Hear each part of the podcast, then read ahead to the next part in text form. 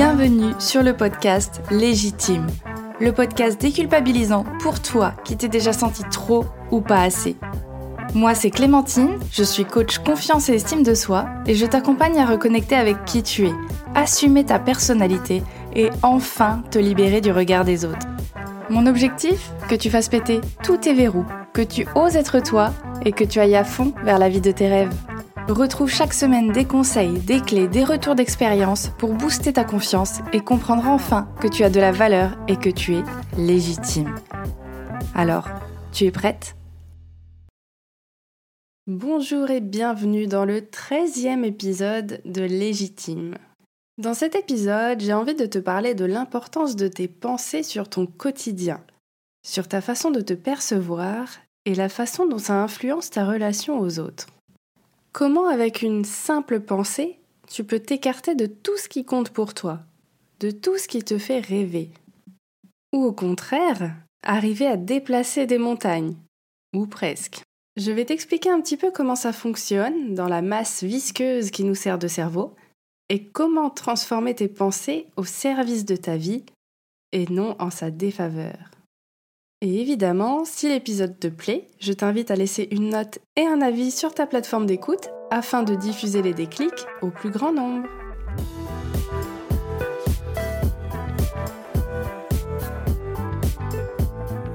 Je suis trop nulle. De toute façon, c'est jamais moi qu'on remarque en première. Non mais pourquoi j'ai dit ça en fait? Je vais passer pour quoi maintenant? C'est sûr, c'est bon, je suis ridicule maintenant. Va falloir sourire et garder la face. De toute façon, j'arrive jamais à rien. Il y a que pour les jolies filles que ça marche. Moi, c'est jamais assez bien, faut toujours que j'en donne plus. Non mais attends, tu vas quand même pas porter ce short là, t'as vu tes cuisses? Tout ça là, ce sont des pensées qui m'ont traversé et même qui ont posé campement dans ma tête au cours de mes 30 dernières années.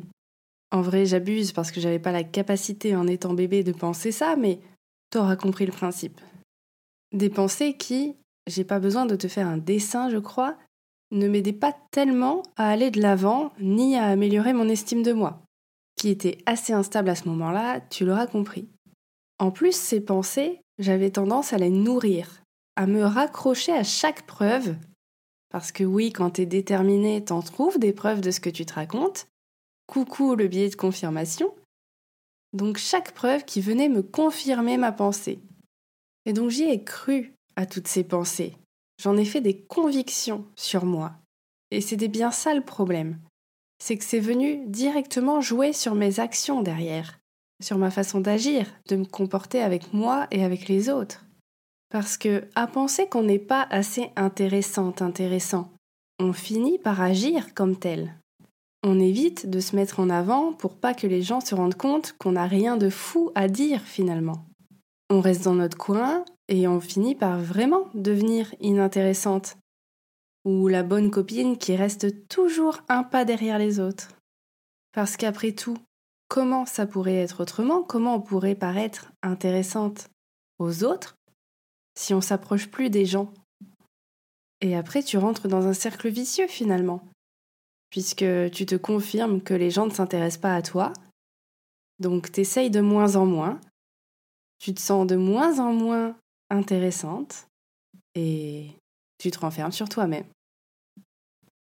Et donc ça, je sais que ce sont des pensées qui te traversent parfois l'esprit à toi aussi, et qui restent, qui s'installent.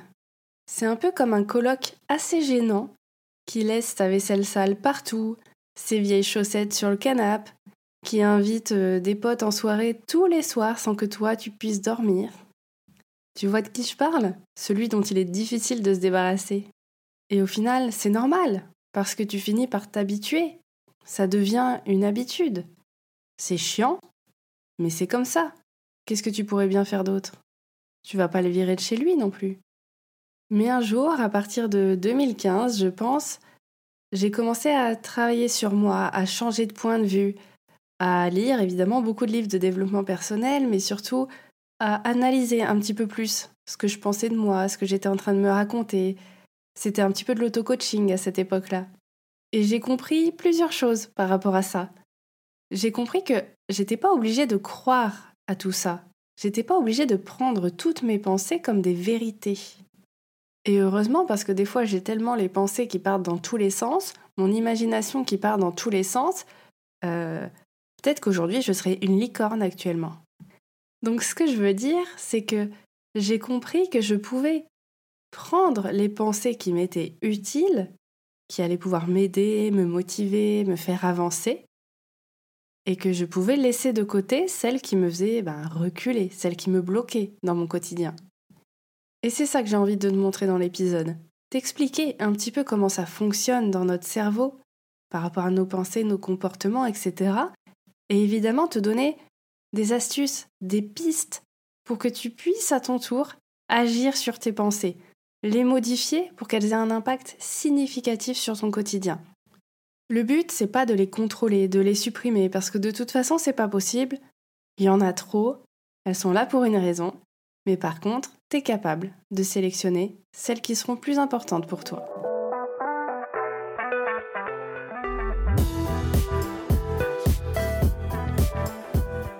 Pour commencer à t'expliquer un petit peu ce que c'était les pensées, etc., j'avais envie de te donner le nombre de pensées par jour qu'on pouvait avoir. Sauf que quand tu cherches un petit peu, tu as différents chiffres, entre 6 000 et 60 000. Et pour éviter de te donner de fausses infos, j'ai envie que tu retiennes une seule chose finalement, c'est que c'est énorme comme nombre. C'est que tu as des milliers et des milliers de pensées qui te traversent chaque jour. Et là, tu comprends que tu pourras pas les contrôler parce que ça serait quand même assez incroyable et il y en a surtout qui sont automatiques ou certaines auxquelles tu ne fais pas attention parce que ton cerveau fait le tri. Et heureusement d'ailleurs, parce que si on était attentif à chaque pensée qui nous traverse, euh, je pense qu'on serait épuisé. Enfin, ça serait impossible de toute façon. Donc ton cerveau, il fait le tri ben, sur ce qui lui parle le plus, sur des choses qu'il connaît déjà, sur des choses qui semblent importantes, qui viennent confirmer des informations que tu penses sur toi, sur les autres, sur le monde. J'en ai déjà parlé, hein, mais il sélectionne les informations ben, qui sont liées à des expériences déjà connues, déjà vécues. Il va aussi sélectionner en fonction de, on va dire, tes préférences sensorielles, c'est-à-dire si tu es plutôt visuel, auditif, kinesthésique. Donc pour préciser un petit peu, parce que c'est peut-être encore un peu flou, peut-être que tu vas plutôt te concentrer sur des choses que tu vas voir sur ton environnement. Euh, dans une pièce, tu vas peut-être faire vachement attention à la décoration, par exemple. Ou alors au contraire, tu vas faire attention à la musique, et là ça serait de l'auditif. Ou alors tu vas plutôt faire attention à comment tu te sens, ou, ou au toucher, peut-être aux matières que tu auras dans, la pièce, sur les coussins par exemple, etc. Bref, tu auras compris, ton cerveau, il sélectionne en fonction de toi, de ta personnalité, de ce que tu as vécu, et donc de tes croyances aussi. Donc c'est très très subjectif. J'aimerais que tu t'en rappelles. Et en fait, une pensée, c'est une activité psychique, c'est une réaction aux stimuli de la vie finalement. Elle arrive suite à un élément déclencheur. Donc évidemment, tu ne te rends pas toujours compte de ce qui déclenche la pensée, mais c'est bien une réaction à quelque chose. C'est une interprétation de la situation que tu es en train de vivre. Et si la situation te paraît pas très importante, pas très stimulante, tes pensées vont te traverser et ça s'arrêtera là.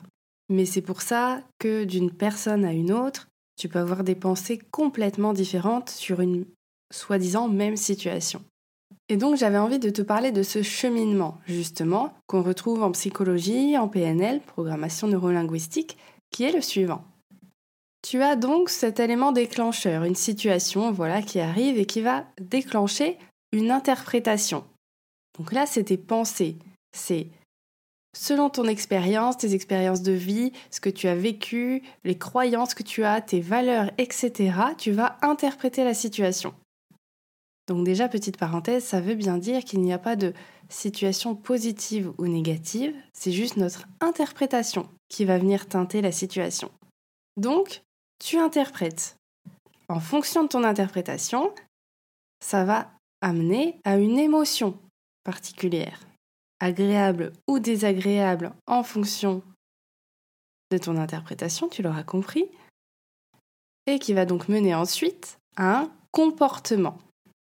Donc je répète, élément déclencheur, interprétation, émotion, comportement. Et c'est là que tu vas comprendre l'importance de tes pensées, du coup, sur ton quotidien. Je te donne un exemple concret parce que c'est toujours plus simple et moi j'aime bien les exemples. Imaginons, tu es avec ton groupe d'amis, tu commences à parler de quelque chose qui est important pour toi, que tu as envie de partager, et là il n'y a personne qui semble t'écouter. Ça, c'est ton élément déclencheur. Du coup, tu vas avoir une pensée qui va te traverser, qui est sûrement ben voilà, je ne suis pas intéressante, tout le monde s'en fout de ce que je raconte. Et ça peut être parce que tu as déjà vécu une expérience similaire ou parce que on t'a déjà dit quand tu étais enfant, c'est bon, arrête avec tes histoires, j'ai pas le temps de t'écouter, etc., etc. Donc c'est ça ton interprétation. Les pensées qui te viennent. Je suis pas intéressante, tout le monde s'en fiche. L'émotion qui va se dégager de ce genre de pensée, généralement, c'est pas une émotion qui va être très agréable. Ou peut-être parce que tu avais envie d'être tranquille, mais je ne pense pas. Donc ça sera peut-être de la frustration, de la colère, de la tristesse, de la déception, peu importe, hein, là c'est toi qui sais, c'est toi qui comprends tes réactions et qui vois un petit peu comment tu peux te sentir. Mais c'est l'émotion qui va s'en dégager. Ce qui va amener derrière à un comportement en réponse à cette interprétation, à cette émotion. Probablement que là, tu vas avoir envie de te replier sur toi-même, de ne plus rien dire, puisque de toute façon, on ne t'écoute pas. Tu ne vas plus oser raconter d'histoire.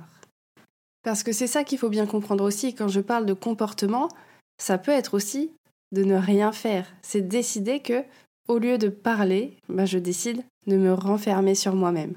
C'est un comportement, c'est une action que tu mets en place, finalement. Et comme tu le constates, t'es parti d'un stimulus, d'un élément déclencheur, qui t'a amené à un comportement qui n'est peut-être pas le plus approprié pour toi, ou en tout cas pas le plus confortable, le plus aidant. Et c'est ça pour n'importe quelle situation, quand tu as une pensée négative sur toi, par exemple quand tu vois, tu te regardes dans le miroir, élément déclencheur. Tu te dis je suis pas assez jolie, ou je suis pas assez mince, je suis pas assez musclée, ou je suis trop musclée, j'ai des trop grosses cuisses, enfin, choisis ce que tu veux. Ben, l'émotion qui va s'en dégager va pas être agréable non plus, je pense. Hein. C'est jamais sympa pour soi de se dénigrer, de se dévaloriser, de ne pas apprécier son propre corps. Eh bien, ça va être quoi ton comportement à ce moment-là?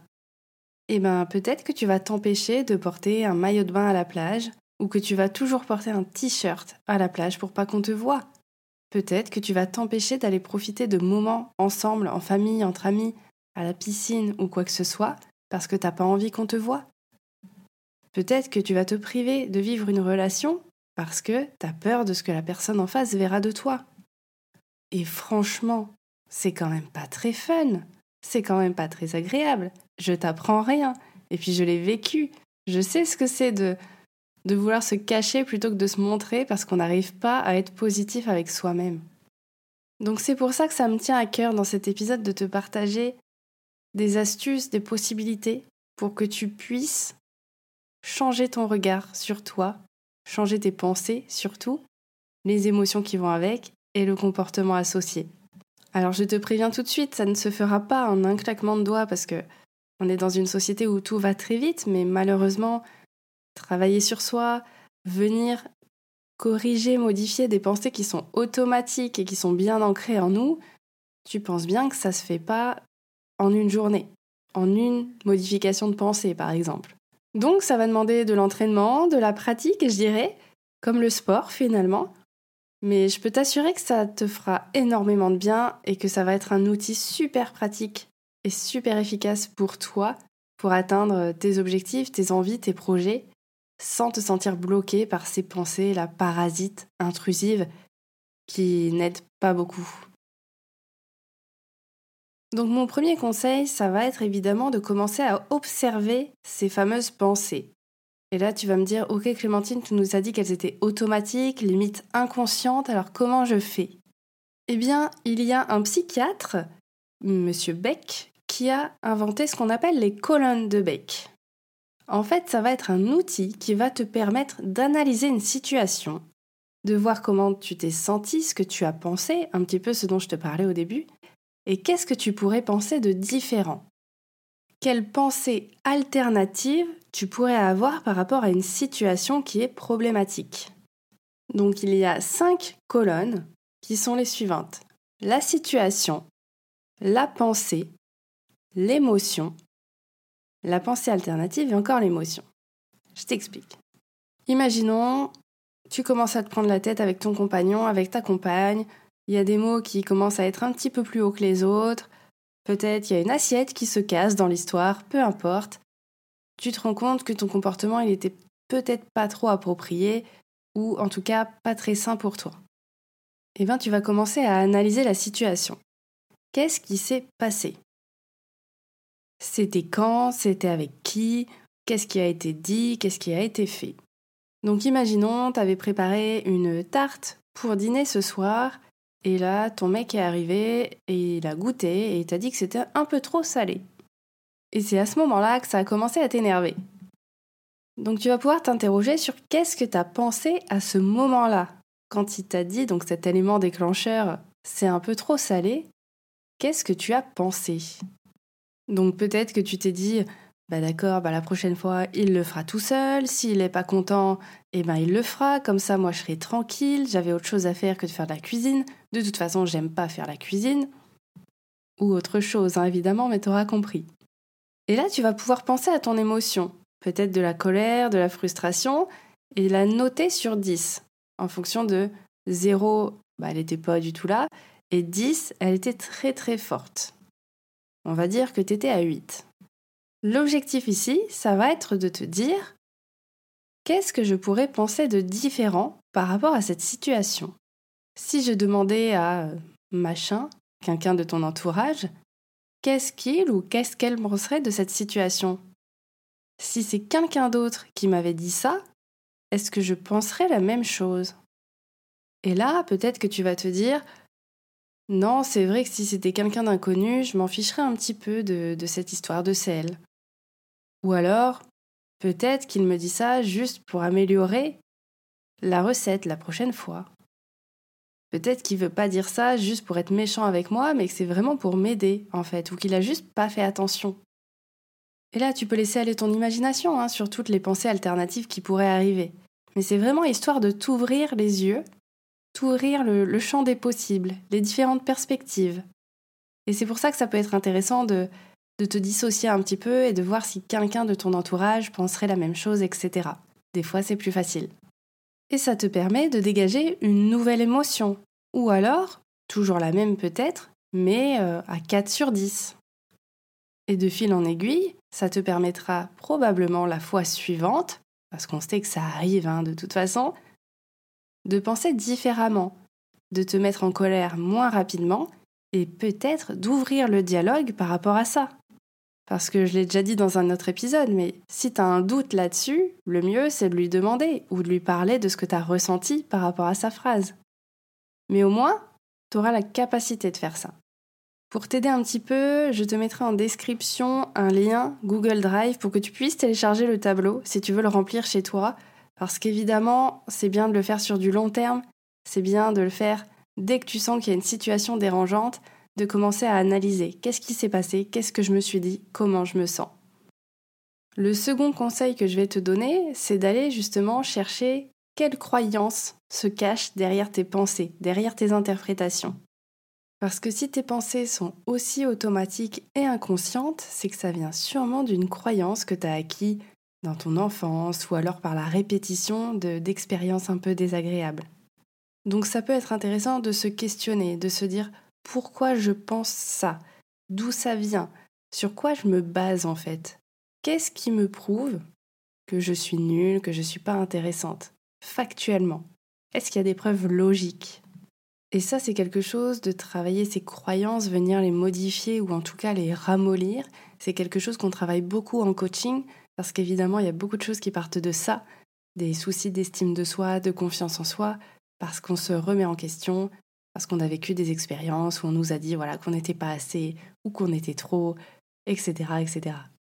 Mon troisième conseil, ça va être de pratiquer peut-être une activité sportive ou physique en tout cas pour venir canaliser tes pensées, venir les apaiser, libérer ces fameuses hormones du bonheur et du plaisir qui vont te permettre de clarifier ce qui se passe un peu dans ta tête.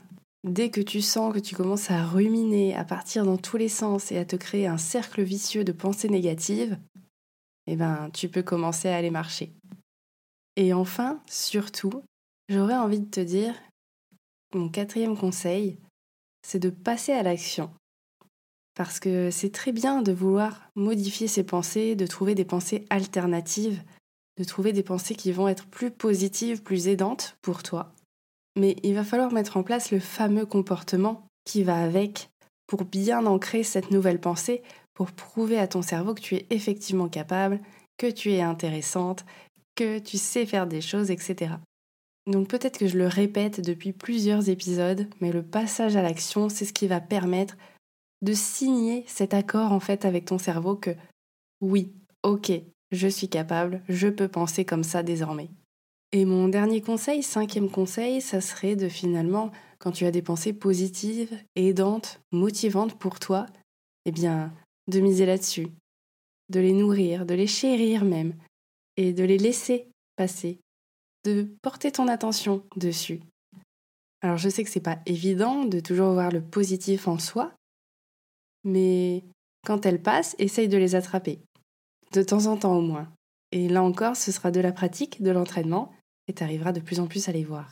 Pour terminer cet épisode, j'avais envie de te donner cet exemple qui me concerne, parce que justement, en changeant de perspective, en changeant de pensée sur la situation, ça a débloqué pas mal de choses chez moi. C'était tout simplement que j'osais pas aller courir en short parce que j'avais peur qu'on voit justement mes complexes, enfin ma cellulite, ou que j'avais des grosses cuisses, etc. Sauf que, honnêtement, l'été, quand il commence à faire très très chaud, je te défie d'aller courir en legging et de trouver ça agréable. C'était vraiment insupportable, j'avais beaucoup trop chaud, ma séance elle était infecte du coup, parce que ben, quand t'as trop chaud, ton rythme cardiaque il augmente encore plus vite, donc finalement tu t'essouffles encore plus vite, t'es en souffrance tout le long de ta sortie. Mais le truc, c'est que j'avais envie de progresser en course à pied, donc je ne pouvais pas attendre l'hiver pour recommencer à courir. Surtout que l'hiver, c'est encore compliqué avec le froid. Donc un jour, ben, je suis passée à l'action. Je me suis un peu botté les fesses et j'ai dit Ok, tu mets un short, ça sera beaucoup plus confortable. Et effectivement, c'était beaucoup plus confortable, j'ai été beaucoup plus à l'aise dans ma sortie, personne ne m'a rien dit, Personne ne m'a regardé, je pense, et ça s'est très très bien passé.